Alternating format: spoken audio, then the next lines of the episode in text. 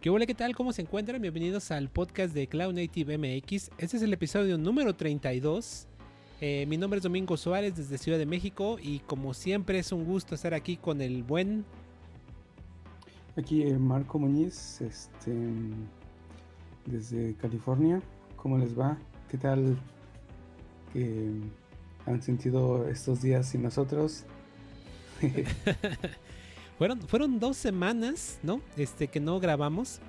Este, y pues bueno, aquí estamos nuevamente de vuelta. Yo extrañaba estar acá. De hecho, recuerdo que, bueno, para darles un update rápido, este, la primera semana estuvimos a punto de grabar, ¿no? Pero tuvimos ahí una complicación técnica y dijimos, grabamos después, ¿no? sí, este, andaba medio puteado de la chamba y entonces eh, me estaba cayendo de sueño y, pues decidimos posponerla y después este otras cosas surgieron. Sí, no manches. La verdad es que yo espero que todos los que nos escuchan se encuentren muy bien, se encuentren sanos, este, y si se enferman, que bueno, se pongan, eh, pues bueno, tengan mucho cuidado y se, y se cuiden mucho. Este, yo, yo me espanté mucho, la verdad, porque justamente me, enfermé. Eh, y fue algo muy raro porque generalmente no me enfermo eh, de la gripa y así. Y de repente eh, estuvo muy extraño porque sentí mucho cansancio, cuerpo cortado, se me subió la temperatura tremendamente, que es algo que no me pasa. Eh, y toda la noche tuve temperatura. Em, y bueno, así estuve hasta el fin de semana. Pero afortunadamente em, no, no, fue, nada, no fue nada extra, espero. Eh, nadie más de mi familia tuvo complicaciones de salud tampoco, es decir, no contagié a nadie. Este, cabe decir que no salgo, estamos completamente guardados en casa. Este, entonces, pero aún así digo, con la contingencia sanitaria que tenemos, pues todo es posible, ¿no?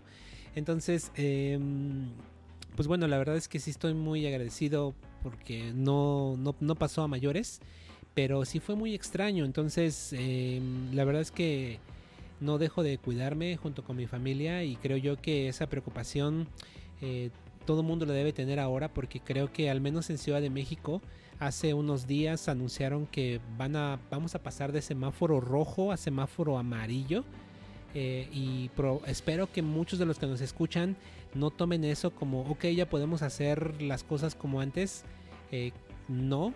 Eh, yo escuchaba en, Twitter o en Facebook, no, no recuerdo dónde lo vi, pero decían, el hecho de que estemos en semáforo amarillo significa que ya hay una cama en el hospital disponible para ti. entonces está, está cañón el pedo, pero bueno. Este, pues abrazo a todos, espero que se encuentren muy bien de salud, ¿no? Porque la verdad es que es una preocupación constante, ¿no, Marco? Allá, allá por donde andas, ¿cómo, cómo anda la cosa?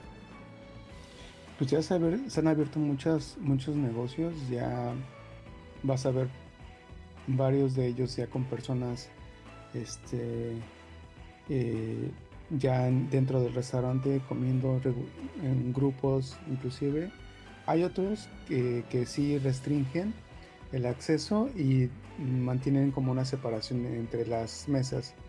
Este, hace, la semana pasada fui a un desayuno con eh, unos amigos y sí nos dijeron, este, pues ahorita espérenos hasta que se descupe una mesa, a pesar de que había mesas este, separadas, este, para mantener distancia, distanciamiento.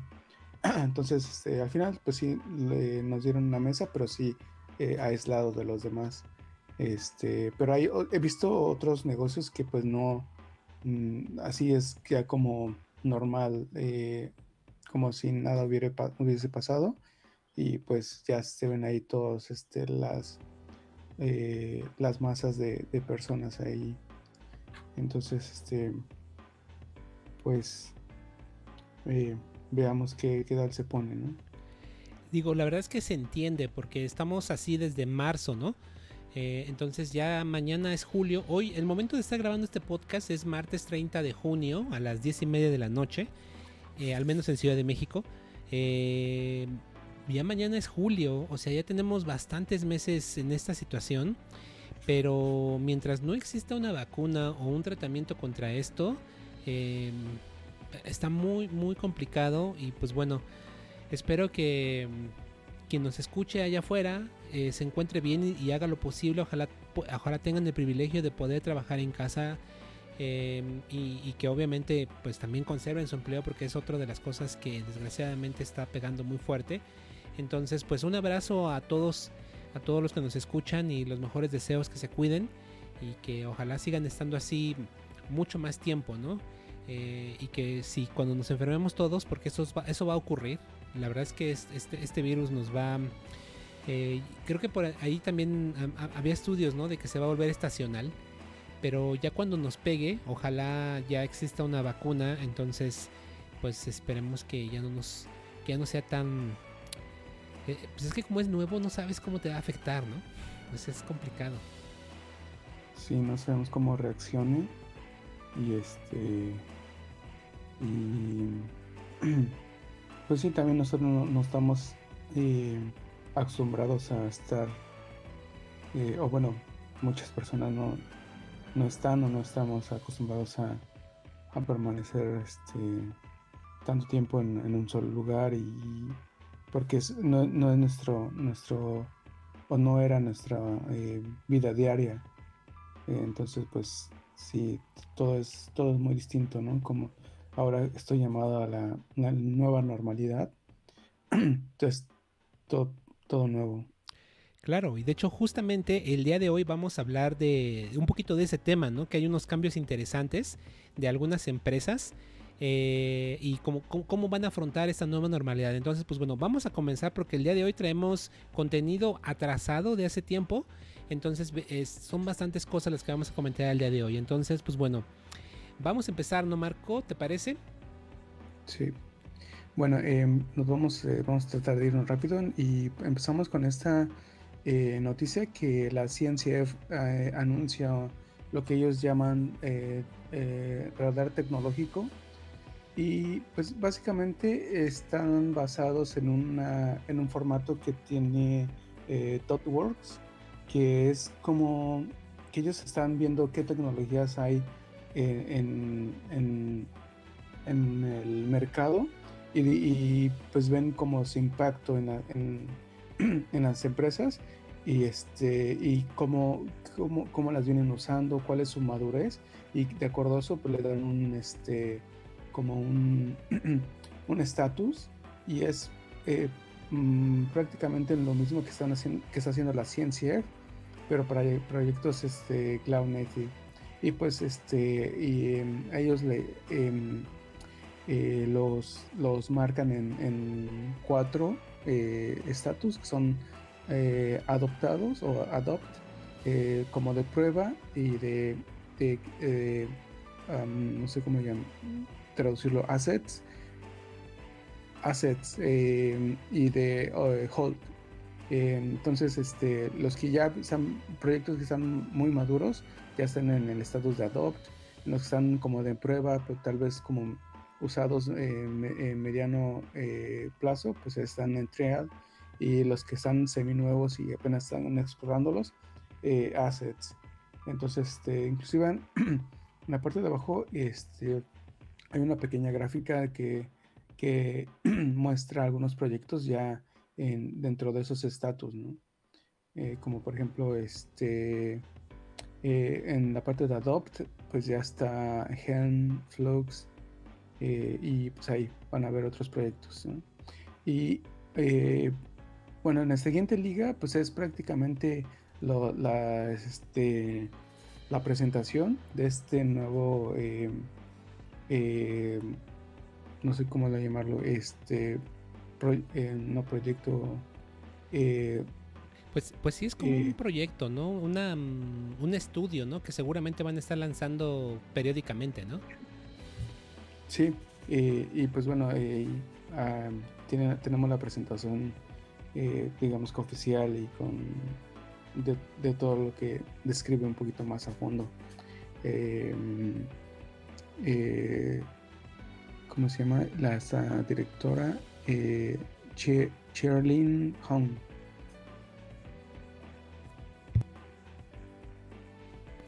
Está, bueno este tema, entonces em, Lo, que me gusta mucho justamente de, lo que mencionaba un, poquito al principio en el otro documento era, y algo que me gustó mucho es que dice que mm, eh, este mm, pues este technology radar no eh, se basa mucho en el que hace ThoughtWorks pero está basado o dirigido por la comunidad no y se enfoca en adopción futura no entonces está está chido eh, y la primera edición, que es justamente el PDF que tú estás mostrando, eh, es la que está enfocada más a. Bueno, al menos esta primera edición la están enfocando más hacia mm, eh, continuos delivery, ¿no?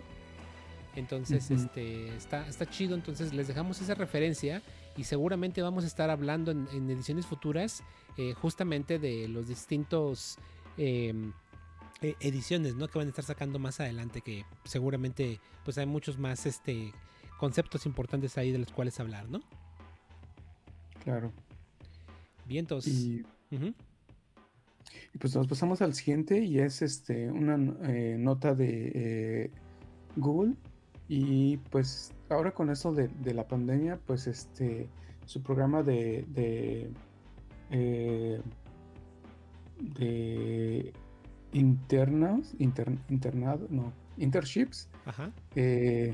Los becados, ¿no? Algo así como... Los becarios. Becarios, Este, pues ya no podrán asistir a sus oficinas y como ya ven, muchas empresas están eh, adoptando el trabajo desde casa o este, pues lo que hizo o planea Google es de que seguir aceptando estos becarios, pero en lugar de que trabajen para proyectos dentro de Google, eh, pues los va a ofrecer para que que es, contribuyan a, proyectos open source. Eh, y pues por ejemplo, este Kubernetes, em, ¿qué más? Eh, Tensor, TensorFlow, Istio, Chromium, eh, Apache Beam. Entonces, este, pues creo que una propuesta interesante, bueno, muy inteligente de, Google para pues sí, este, seguir educando a, nuevos talentos. Está, está interesante esta, mm, este movimiento que están haciendo porque justamente eh, pues toda la pandemia no está cambiando por completo las, las operaciones de las compañías, ¿no? Entonces, pues bueno, aquí Google... Eh, ahora, si bien es interesante, ¿no? Em, también no sé qué tan interesante o atractivo será para los nuevos becarios, porque realmente van a estar trabajando yendo en cosas de Google, ¿no? Eh, que creo que era un punto importante, ¿no? Eh, trabajar proyectos dentro de Google en Google, ¿no? Ahora vas a estar afuera trabajando para proyectos que no son de Google. Entonces habrá que ver cómo ver. Seguramente no deja de ser por esto interesante, pero es probable que, bueno, algunas personas, eh, pues no sé, seguramente otras empresas lo van a aprovechar. Hay que ver cómo reacciona Em, Microsoft, ¿no? Como no sé si Amazon tiene un proyecto de este tipo, de, becarios hacia este nivel. No, pero yo creo que es una, una, propuesta interesante porque eh, este tipo, al momento de aportar a proyectos open source, les da más visibilidad a, este, a los becarios y pues este, sí, pueden, pueden que no lleguen a, conseguir un, empleo dentro de Google, pero pues eso les puede abrir puertas hacia otras empresas eh, eh, en, el, ámbito, ¿no? Entonces, eh, pues yo lo veo como un poco más de oportunidades que les pueden llegar. Tienes, claro, ciertas, ciertas oportunidades para lograr un empleo en Google, pero pues también te, te, da una visibilidad mucho más amplia en, en, el mercado. Claro, tiene todo el sentido, ¿no? Excelente, pues bueno, eh, nos movemos a la siguiente que es una nota interesante de seguridad, ¿no? Que nos está afectando a los usuarios de Kubernetes, ¿no? Sí, y esto este, pues fue anunciado en, mayo, finales de mayo, y pues es una brecha de seguridad que tiene el, el, controller manager del, del cluster y pues ahí este, vemos este, las versiones que están afectadas, inclusive hasta la 1.18. Eh, y hay un, pequeño este, post de cómo, cómo mitigar este, esta vulnerabilidad. Y este y pues ahí también hay algunos builds con el fix.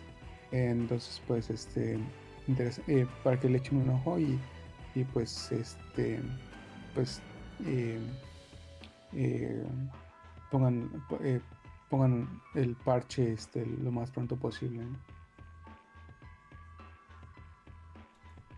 vientos la siguiente nota, otra nota del sitio web de la CNCF, ¿no? Em, y es un, eh, pues un nuevo bootcamp también, ¿no? Para el tema de educación, ¿no? Para, seguramente para, el tema este de las certificaciones, ¿no? Que hemos hablado en varias ocasiones de, él, ¿no? Sí, y pues lo que hacen, eh, como mencionas, es lanzar este bootcamp que eh, abarca varios, varios temas.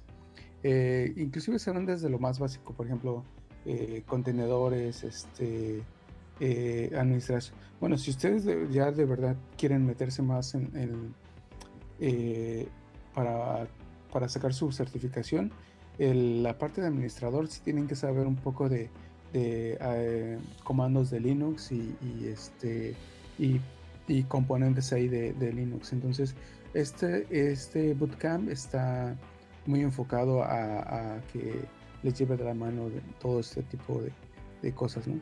Y pues este, y pues tiene un costo. Eh, bueno, como ya estamos grabando un poquito tarde, este, eh, tenían, tenían un descuento eh, como parte de, la, de, la, de este nuevo bootcamp, pero pues este, bueno, podemos eh, buscar otras alternativas y bueno, y eso ya les dará eh, más información o detalles de, de lo que viene en, un, este, en el examen. Sí, los costos que estamos viendo acá son, son interesantes porque dice que es 2.500 dólares y el descuento era de eh, el precio de 999.99 dólares, ¿no? Entonces, este eh, pues un descuento bastante interesante, pero no deja de ser este... Ah, no, de hecho teniendo un precio de introducción de 600 dólares, ¿no? De 599 dólares. Entonces, eh, la verdad es que sí, ese precio está bueno porque mm, este bootcamp son 15 a 20 horas a la semana por 6 meses. Eh, porque realmente lo que estamos viendo aquí es que son 7 cursos, ¿no? O sea, sí es bastante, bastante contenido. Entonces creo que por 600 dólares, es más incluso por los 2.500 dólares estaba súper bien.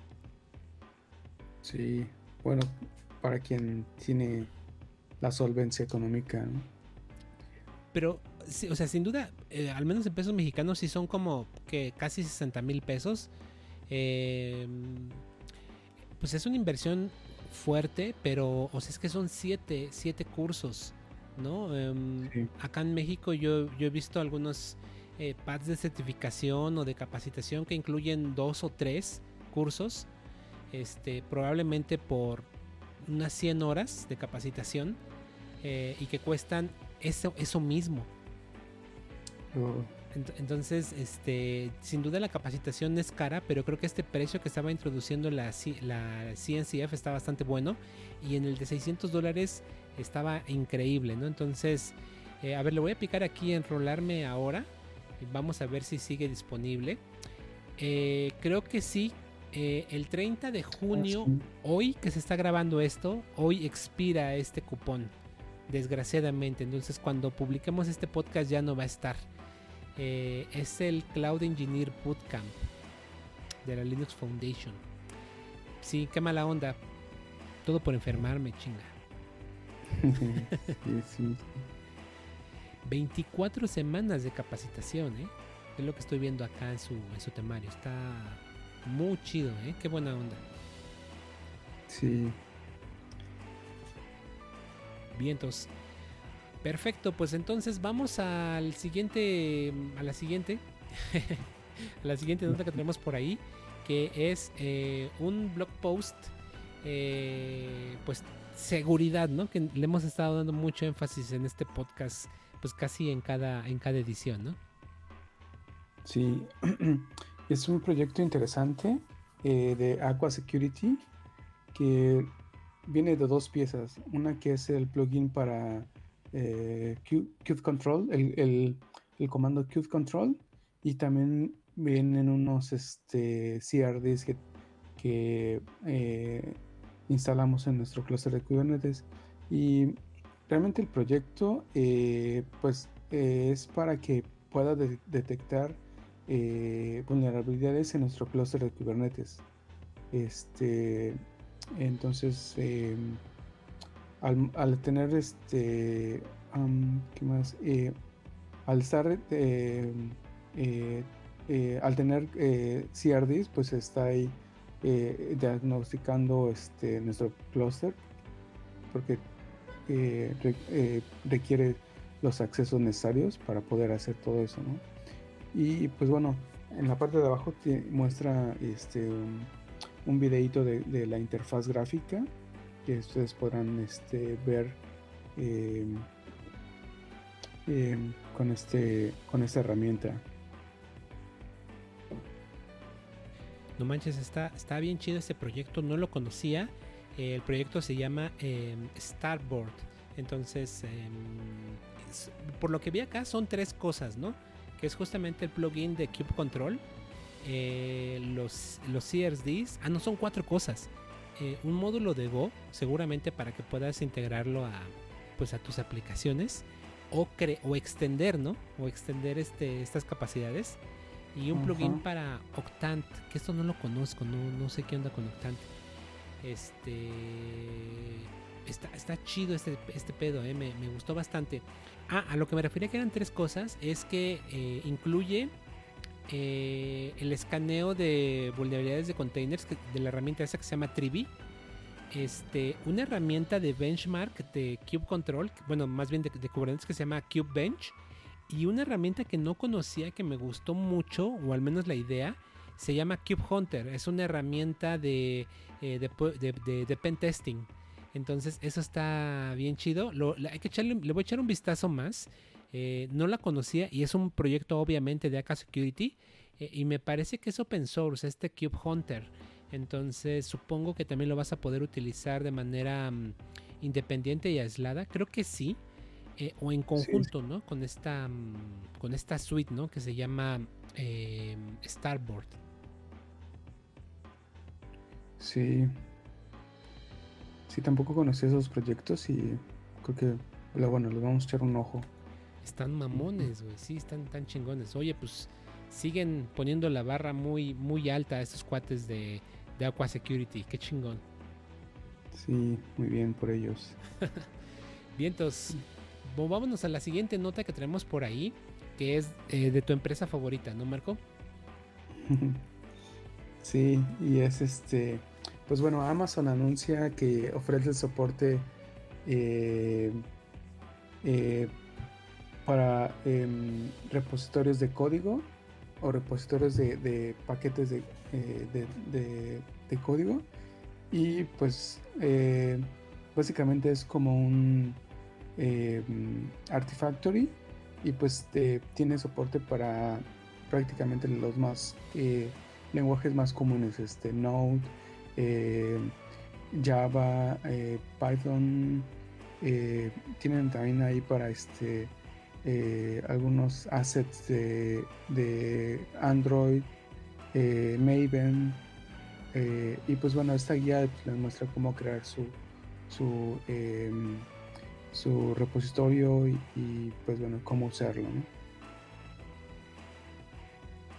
Vientos, otra herramienta muy interesante que tiene Amazon para todos los, los que somos usuarios de su plataforma, ¿no? Y nunca nos salgamos de ahí está, está chida la, idea, ¿no? Porque digo, al final del día, si ya tienes todo montado en Amazon, pues eh, seguramente será gratis, ¿no? Y te cobrarán solamente por el almacenaje de S3. Tal vez sí. No revise los precios. Que es como su su estrategia, ¿no? O sea, el servicio es gratis, nada más te cobran el pues el uso de los servicios, ¿no? Sí, su integración con otros servicios. Sí, no, no, por, ahí debe venir, al menos aquí en esta página no, no, no veo los detalles, pero seguramente la página del producto debe venir, ¿no? Entonces, se llama AWS Code Artifact, ¿no? Y es básicamente para artefactos, ¿no? Ah, ok. El precio es este de 5 centavos por gigabyte. Está todo dar. Está todo dar. Entonces sí puedo subir mis containers de 2 gigas. Ah. Bueno, pero también hay otras restricciones. Los requests son este 10.000 requests por otros 5 centavos. Ok. Eh, está muy cabrón que en un mes hagas 10.000 requests al repo, ¿no? Sí. ¿O, sí? Quién sabe. Ya por ejemplo con en la empresa, pues este no tengo idea, pero yo creo que sí la, andaremos pegando a, algo así. claro. Bueno, sí, después si tienes un montón de pipelines. Claro, claro. Sí, y aparte que ya cada vez quieren, eh, con esto de los microservicios, pues quieren eh, crear nuevos y nuevos proyectos y es un desbarajuste cuando les das renta suelta. y entonces, va que va. Pues bueno, movámonos a la siguiente nota. Eh, que es una nota ah, que bueno me llama mucho mucho la atención debido también 2020 eh, será bien conocido, ¿no? Por también las manifestaciones muy fuertes que ha habido en contra del racismo. Y justamente montándose al tren del mame, ¿no? Este GitHub eh, plantea esto de reemplazar la palabra master en sus repositorios de código eh, por hacer alusión justamente a, pues al, pues a la esclavitud, ¿no? A la época de esclavitud en los Estados Unidos y no solo en los Estados Unidos, ¿no? Sino hubo esclavitud en muchos países eh, y pues se plantea una alternativa, ¿no? A quitar master de nuestros repositorios de Git y utilizar, creo que main, ¿no? Creo que es la propuesta que, estaban haciendo, o, ya, no recuerdo cómo quedó. Sí, main, default, primary, eh, eran algunos de los eh, propuestas. Fíjate que hay un meme bien interesante. Digo, eh, la, verdad es que este tipo de, mm, de, cosas viniendo de GitHub me parecen, ah, no, no, no sé. Sobre todo porque GitHub tiene contratos con ICE. ¿No? Sí. O sea, si en verdad quisiera apoyar a todas esas cosas, debería quitar o cancelar el contrato con ICE, pero bueno. Eh, pero vi, una duda existencial, mano, con este, con este tipo de, de empezar a cambiar el lenguaje a este nivel. ¿Cuál? ¿Qué pedo con los Scrum Masters? Um. ¿Cómo les vamos a decir ahora? Los Scrums, Scrum Main, los Scrum Default, los Scrum Primary. ¿Qué pedo, güey, con los Scrum Masters? Sí. sí, la verdad. Mm, sí, como que.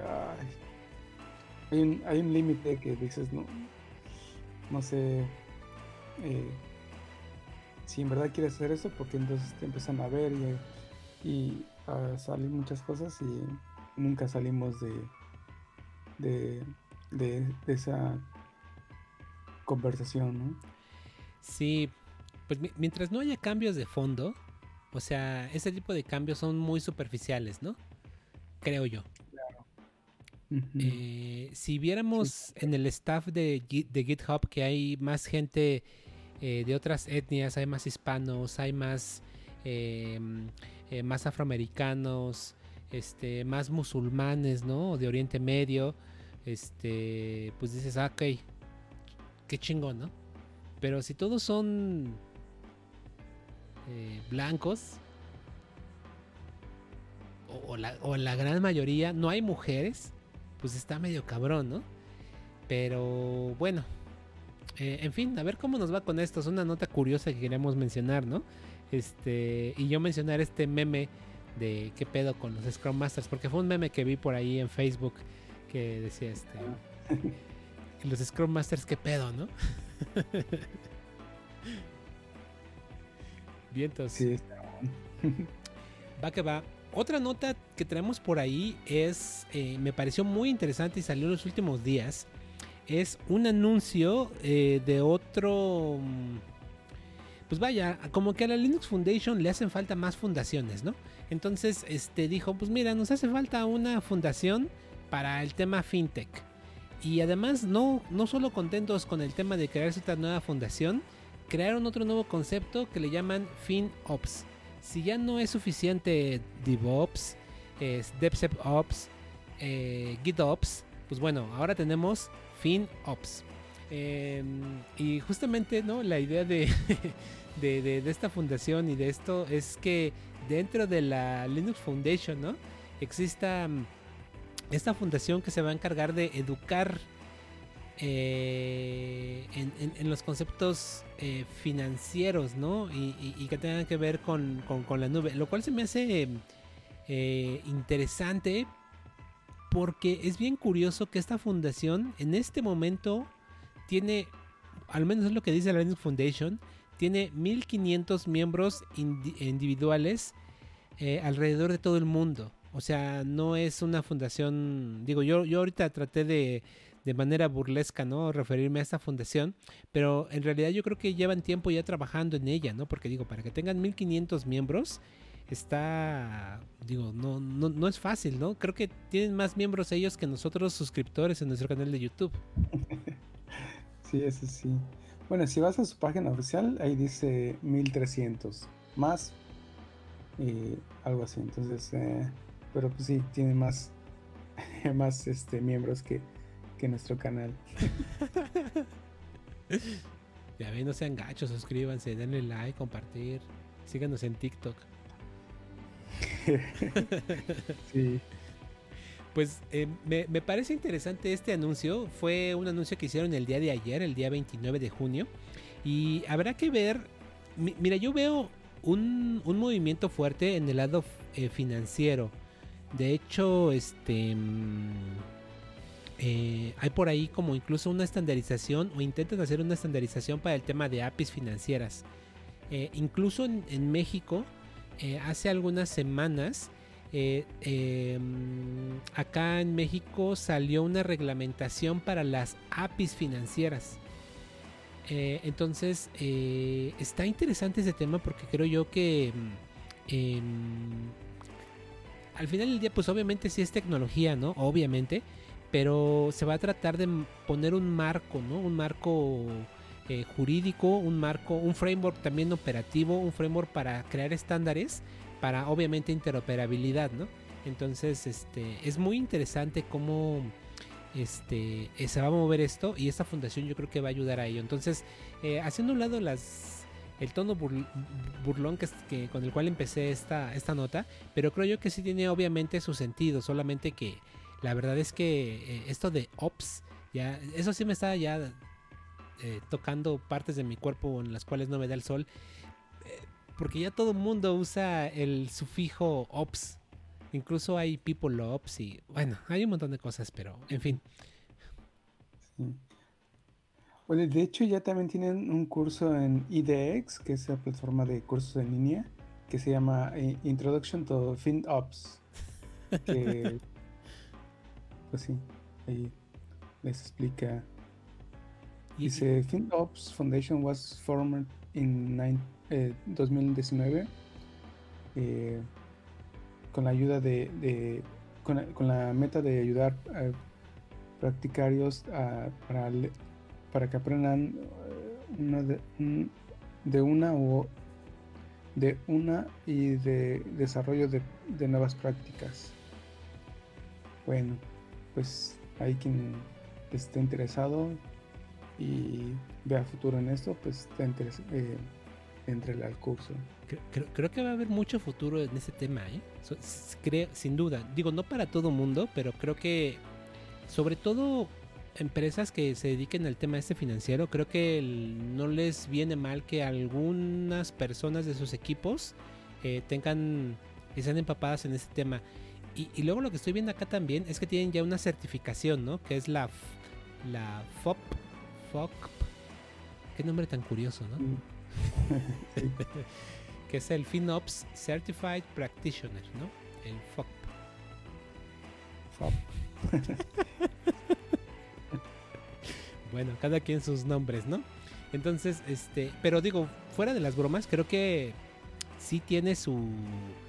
Eh, sí tiene bastantes pies esta cosa, ¿no? Y, por aquí hay un algo que ellos mencionan que dicen que el, presupuesto de gasto para cloud, al menos en el tema fin, fintech, o, que tenga que ver con financieros, dicen que va a exceder, según esto, 360 billones de dólares eh, para el 2022.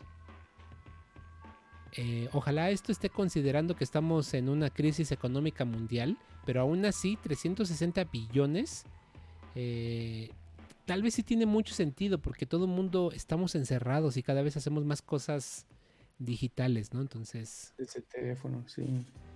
Eh, sí, inclusive cuando todavía íbamos a, íbamos a la oficina, le, le, pagaba al chavo que me lavaba el auto por medio de, de mi aplicación, ¿no? Entonces ya era más, más eh, automatizado todo esto de los pagos. Claro, de hecho, creo que en China o en un país asiático, los la gente que pide dinero en la calle también lleva su terminal. Ah, sí. No, creo que ellos tenían, ya tienen este eh, como un código QR eh, donde pues ya lo escanean y ya puedes mandar dinero, Claro, Alipay, ¿no? De hecho, desde su aplicación esa de mensajería que tienen ellos, este, por ahí pueden hacer un montón de cosas.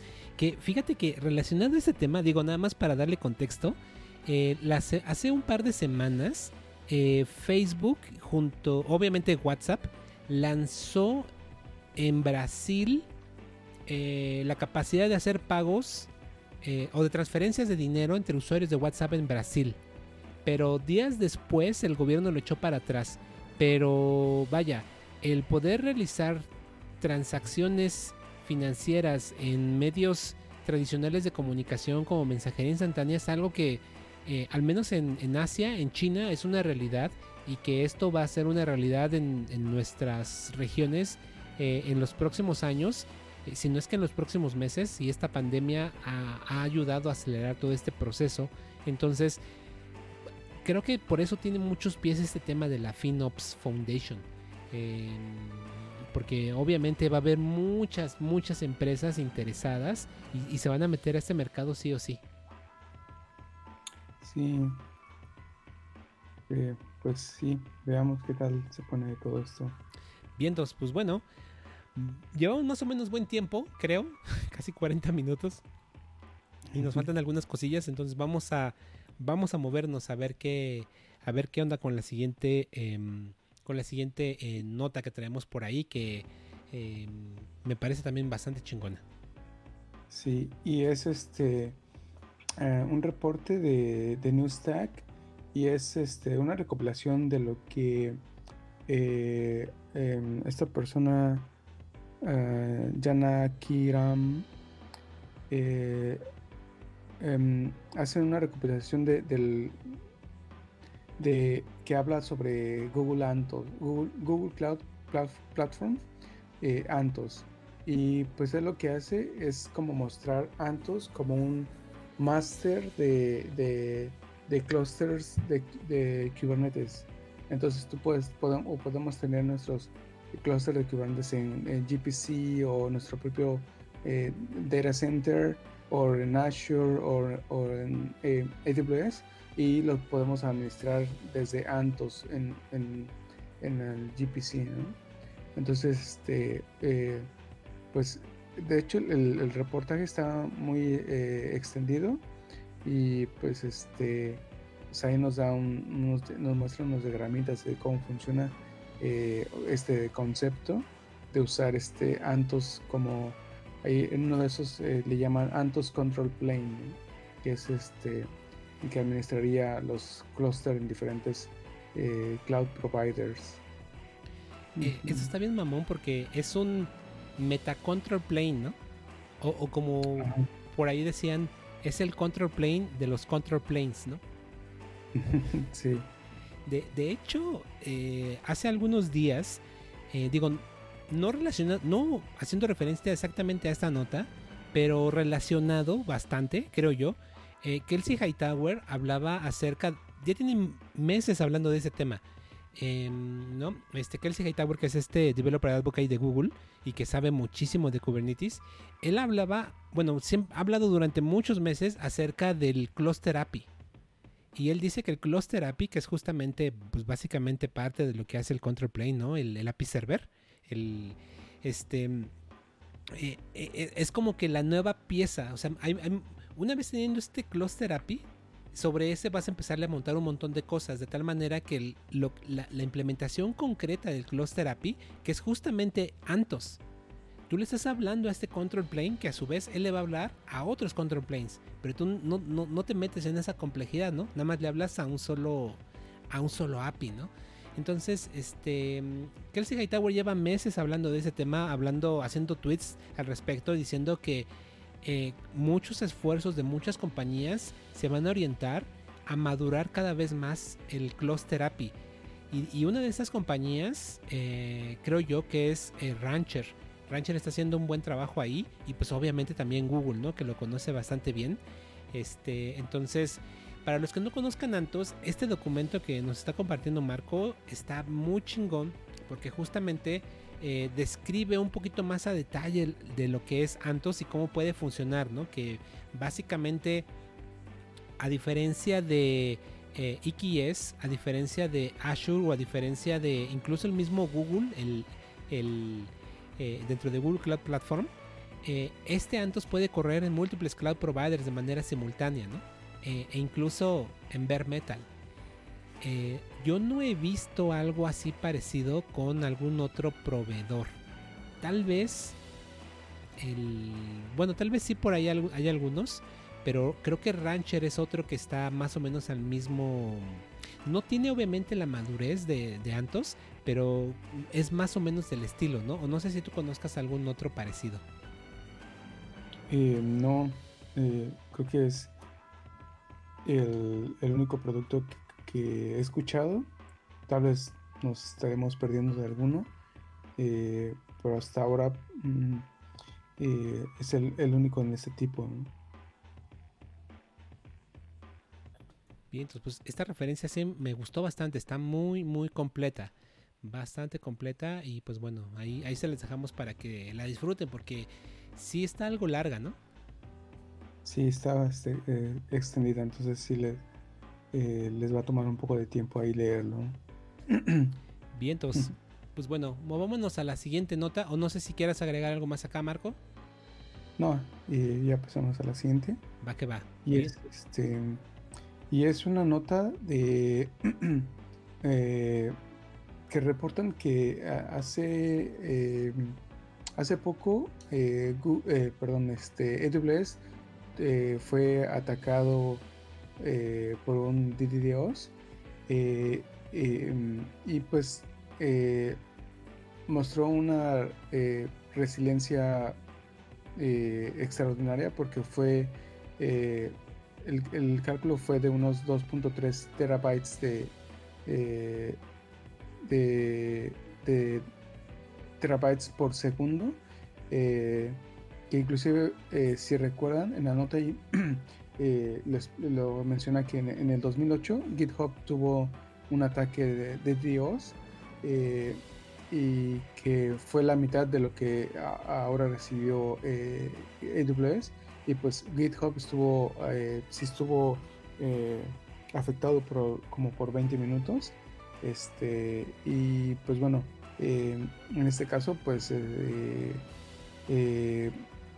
Sí, bueno, Google, eh, te digo, todos los cloud providers están siendo atacados siempre, pero en este caso, pues fue eh, un pico que, fue este, eh, enfocado para atacarlo de manera, pues, muy, muy considerable. Entonces, este, pues ahí les dejamos la referencia. Y por, sin, duda, Amazon mostrando el músculo, ¿no? Que tiene bastante.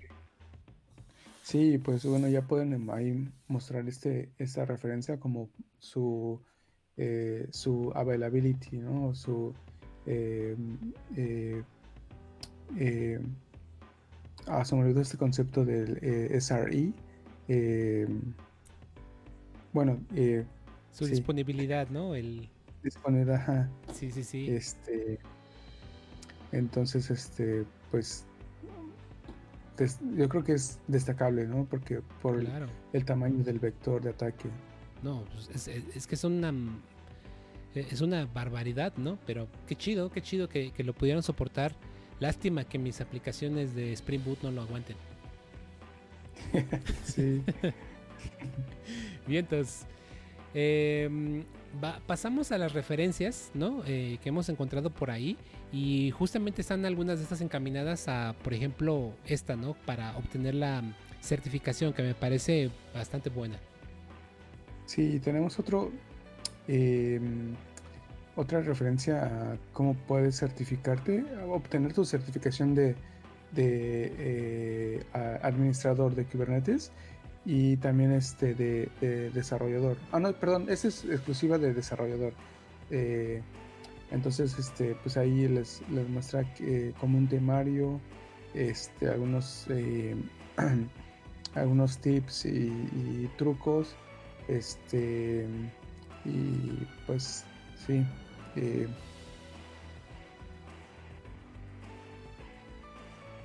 está, está, está buena porque em, hace referencia a otros documentos y justamente aquí nos enseña este cuate, el autor que es Tao Long, pues dice, pues te entrego esta guía porque pues yo ya lo pasé, ¿no?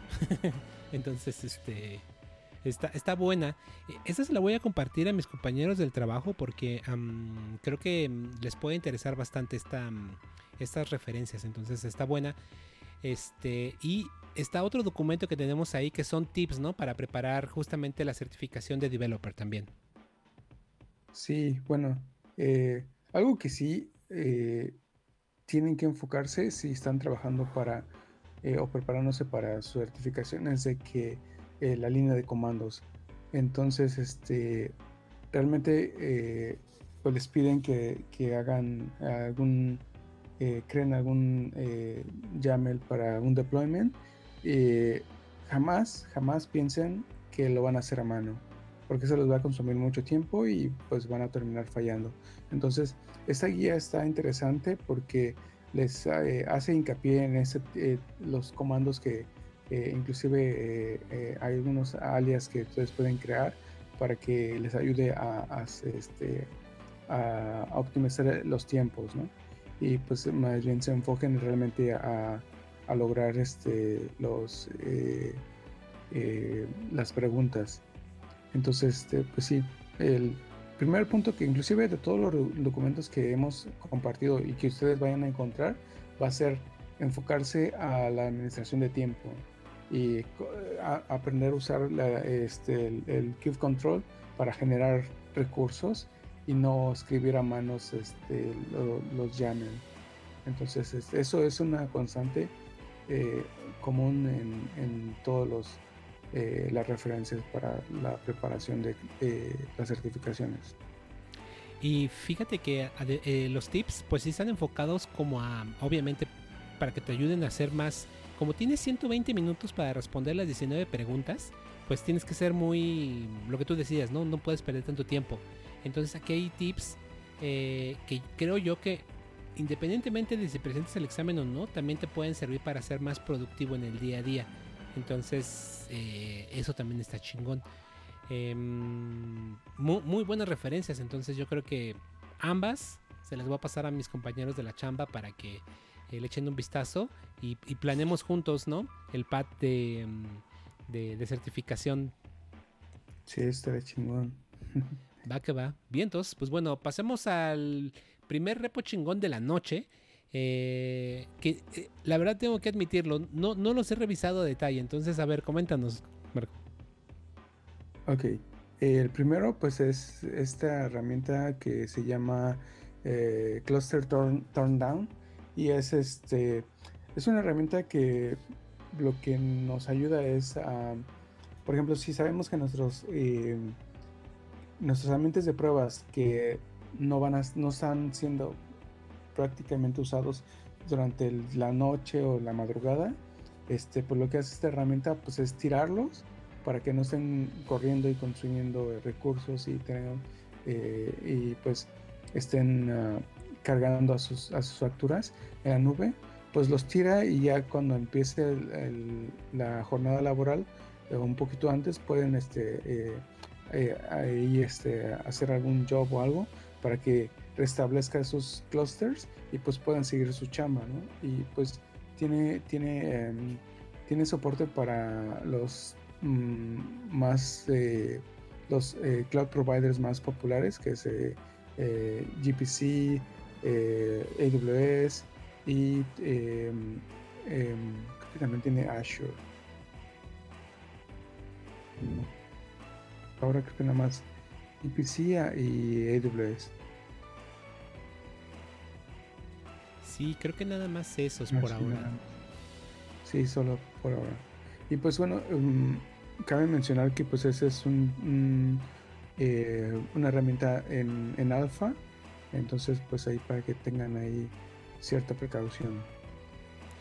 Está muy chida la idea, la verdad es que sí me, me gustó mucho. Em, digo, hay que echarle un vistazo más a detalle, pero me gustó mucho su CRD que tienen, porque justamente eh, nada más le pones eh, que tiene su turn down schedule, ¿no? Entonces nada más le pones cuándo empieza, cuándo termina y la frecuencia, ¿no? Por ejemplo, daily o supongo que weekly o no lo sé.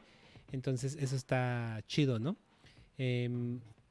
Me das muchas ideas con esto, porque justamente creo que con esto podemos resolver muchos de los problemas que tenemos en las. de, hecho, también, eh, pues si somos flojos, también nos puede ayudar mucho, ¿no? Porque así como llegas a las 9, en lo que te tomas el café, a las 9.30 dices, a esa hora sube todo, ¿no? sí.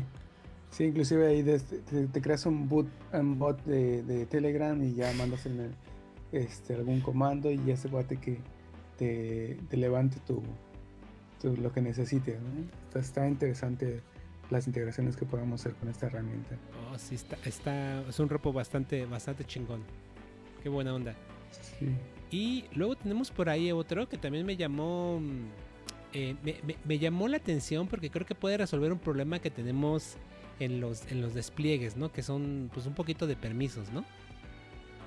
Sí, y eh, la herramienta se llama Gravity y pues lo que, lo que esa herramienta nos ayuda es de que realmente es como hace un backup de, nuestros este eh, de nuestras aplicaciones eh, en, archivos tar. Entonces este eh, pues, con eso puede ser este fácilmente transportable y pues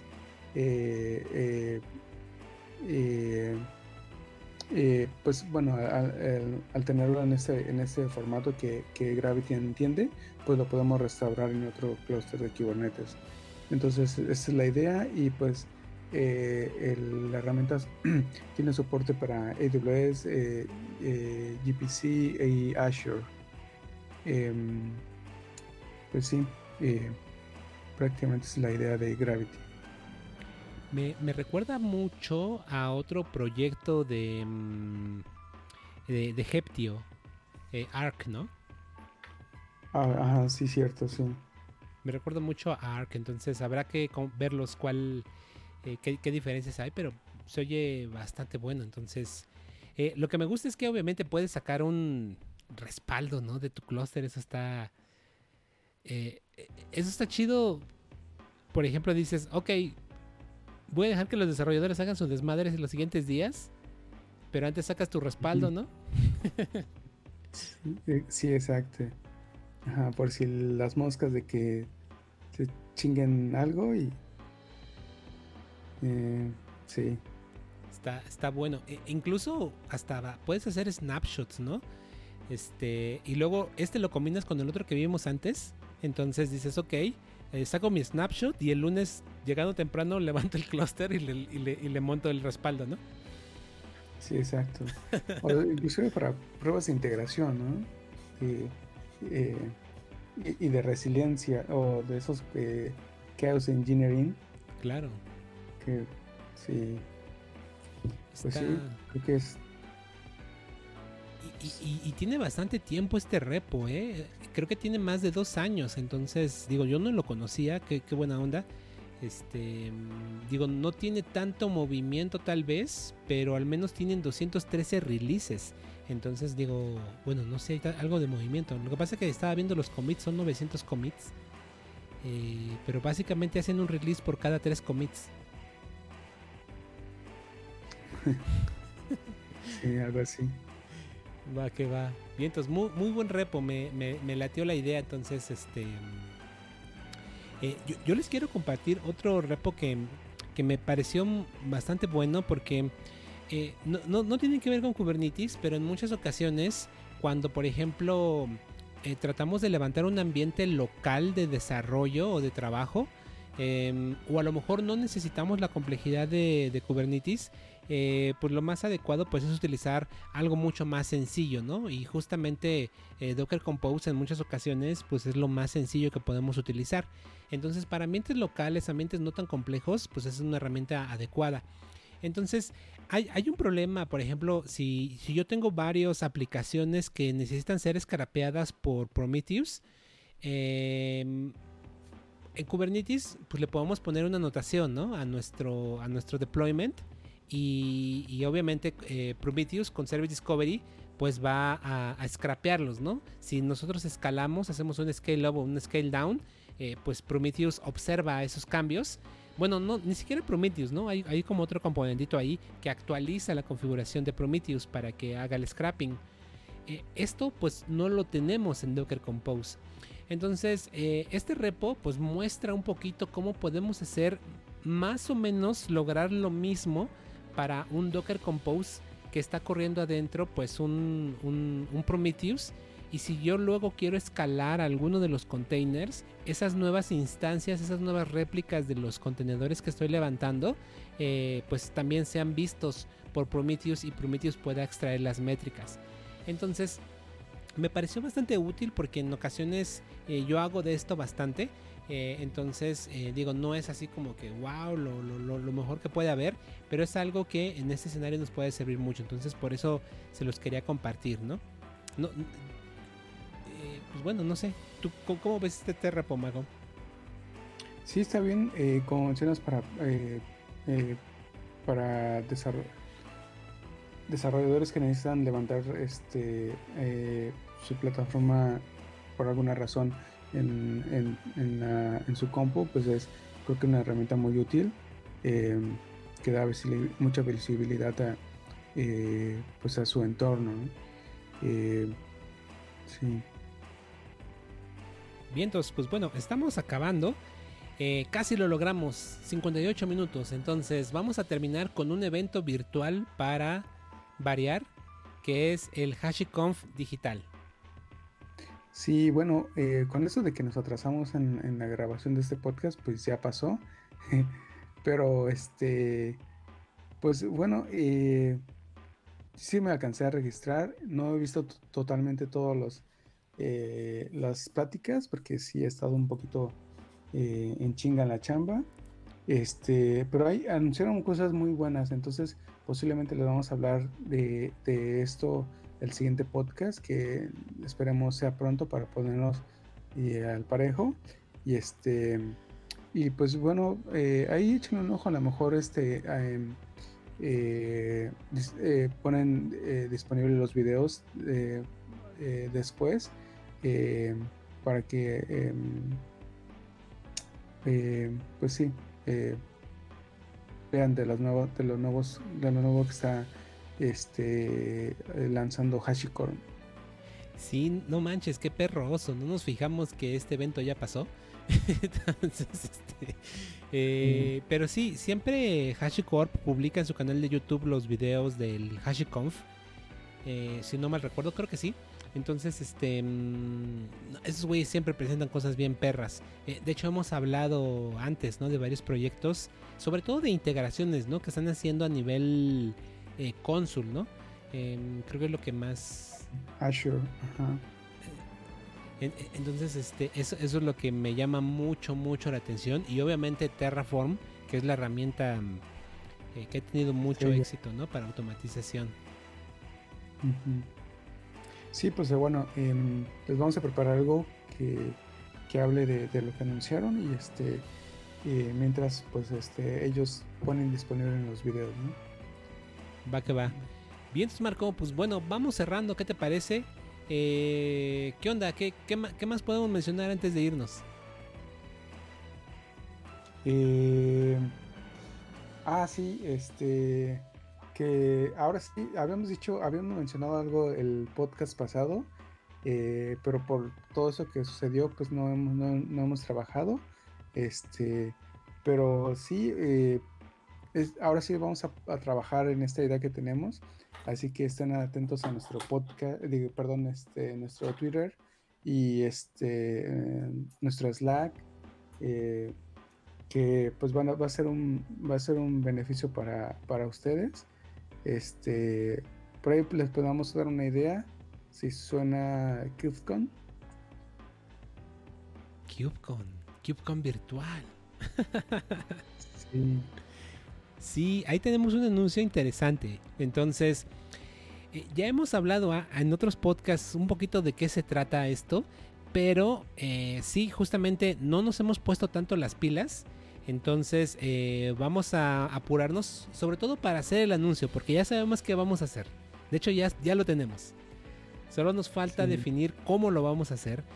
afortunadamente para CubeCon Virtual es en agosto, ¿no? Entonces todavía tenemos un mesecillo. Sí, pero pues nos quedamos este eh, adelantar para que ustedes tengan tiempo y, este y se preparen también. Y, y, aprovechen lo que lo que va a ser para ustedes, ¿no? Porque al final del día van a tener que invertir un poco de tiempo, ¿no? Claro, sí. Este y pues bueno, ya les, ya les daremos más detalles, este, y pues ahí estén atentos. Así es. Pues qué buena onda, Marco. Pues bueno, eh, un gusto nuevamente grabar después de dos semanas. La verdad es que ya me hace falta. Me gusta mucho grabar este podcast por toda la investigación que hacemos y la plática, que eso siempre es bastante chido. Entonces, pues bueno, eh, hoy es martes 30 de junio. Mañana se edita este podcast. Entonces lo estaremos publicando el 2 de julio. Julio. A ver cómo nos sorprende este mes, en este 2020. Sí, sobre todo ahí en México, ¿no? Que eh, la semana pasada hubo un terremoto que sí estuvo muy bueno. Sí, no. Digo, ya para cerrar, digo, ya yo creo, yo creo que muchos ya ni, ya, lo están escuchando, pero bueno, este, sí, no manches, aquí en Ciudad de México nos tembló 7.5 grados eh, la semana pasada. Yo estaba entrevistando a un candidato para una posición en mi chamba. Eh, él estaba en Argentina, entonces pues obviamente pues no le llegó el sismo. Eh, pero mientras lo estaba entrevistando, pues sí le dije, oye, perdón, tengo que suspender la entrevista porque está sonando la alerta sísmica. Que eso es algo muy chingón que tenemos en Ciudad de México y debo reconocerlo. La alerta sísmica sonó eh, bastantes segundos antes. O sea, a mí me dio tiempo de cerrar la, entrevista y de salirme de mi casa a la calle. Eh, y vi gente, güey. Porque no salgo de mi casa, güey. Vi gente. ¿Y qué pedo con estos? ¿Qué hacen, No mames, güey. nadie en la calle salió en chinga, nadie traía cubrebocas, güey. Ah, o sea, está cabrón, güey, porque puta. Métanse porque pandemia, ¿no? Sálganse porque sismo, güey. Verga, güey. ¿Qué haces, güey? ¿Adentro o afuera, güey? Estornuda alguien y ve, vamos para adentro. sí, no, no manches. Pero bueno, este. Mm, pues sí. Nos ha, nos ha ido curioso este, este 2020. Entonces. Pero. Bueno, vamos a trabajar para que los que son. Los que escuchan este podcast. Eh, o, participan en la comunidad. Pues bueno, puedan tener un pequeño beneficio. Eh, porque creo que, bueno, al final del día de eso se trata, de echarnos la mano, ¿no? Digo, afortunadamente tú y yo tenemos eh, el gran este, placer o beneficio o, dicha ¿no? de, tener un trabajo. Eh, y pues hay que tratar de ayudar un poquito ¿no? a, la comunidad, ¿no? que, que bueno, este, seguramente a mucha gente le, podrá ayudar lo que nosotros vamos a preparar para ustedes. ¿no? Entonces, eh, estoy muy emocionado por lo que vamos a hacer, Marco. Sí, eh, pues sí, y pues hacer más accesible este tipo de, recursos, ¿no? Y que que al ser en línea, pues ya es, tiene cierta eh, em, eh, accesibilidad. Claro. Eh, pero pues bueno, ahora viene un tema de costos, entonces este, pero pues vamos a procurar hacerlo todavía más este, accesible, ¿no? Claro, claro. Excelente, Marco. Pues bueno, entonces nos vemos por aquí la próxima semana si Tlaloc o la deidad que sea nos lo permite. Eh, nos vemos aquí la próxima semana con más actualidad en el ecosistema Cloud Native. Entonces, pues bueno, eh, muchas gracias por tu tiempo, Marco.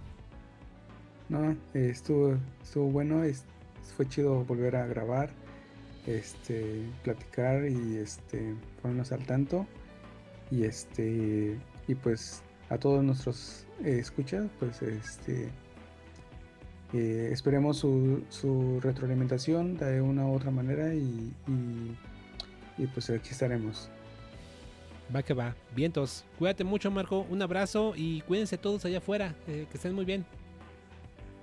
Bye.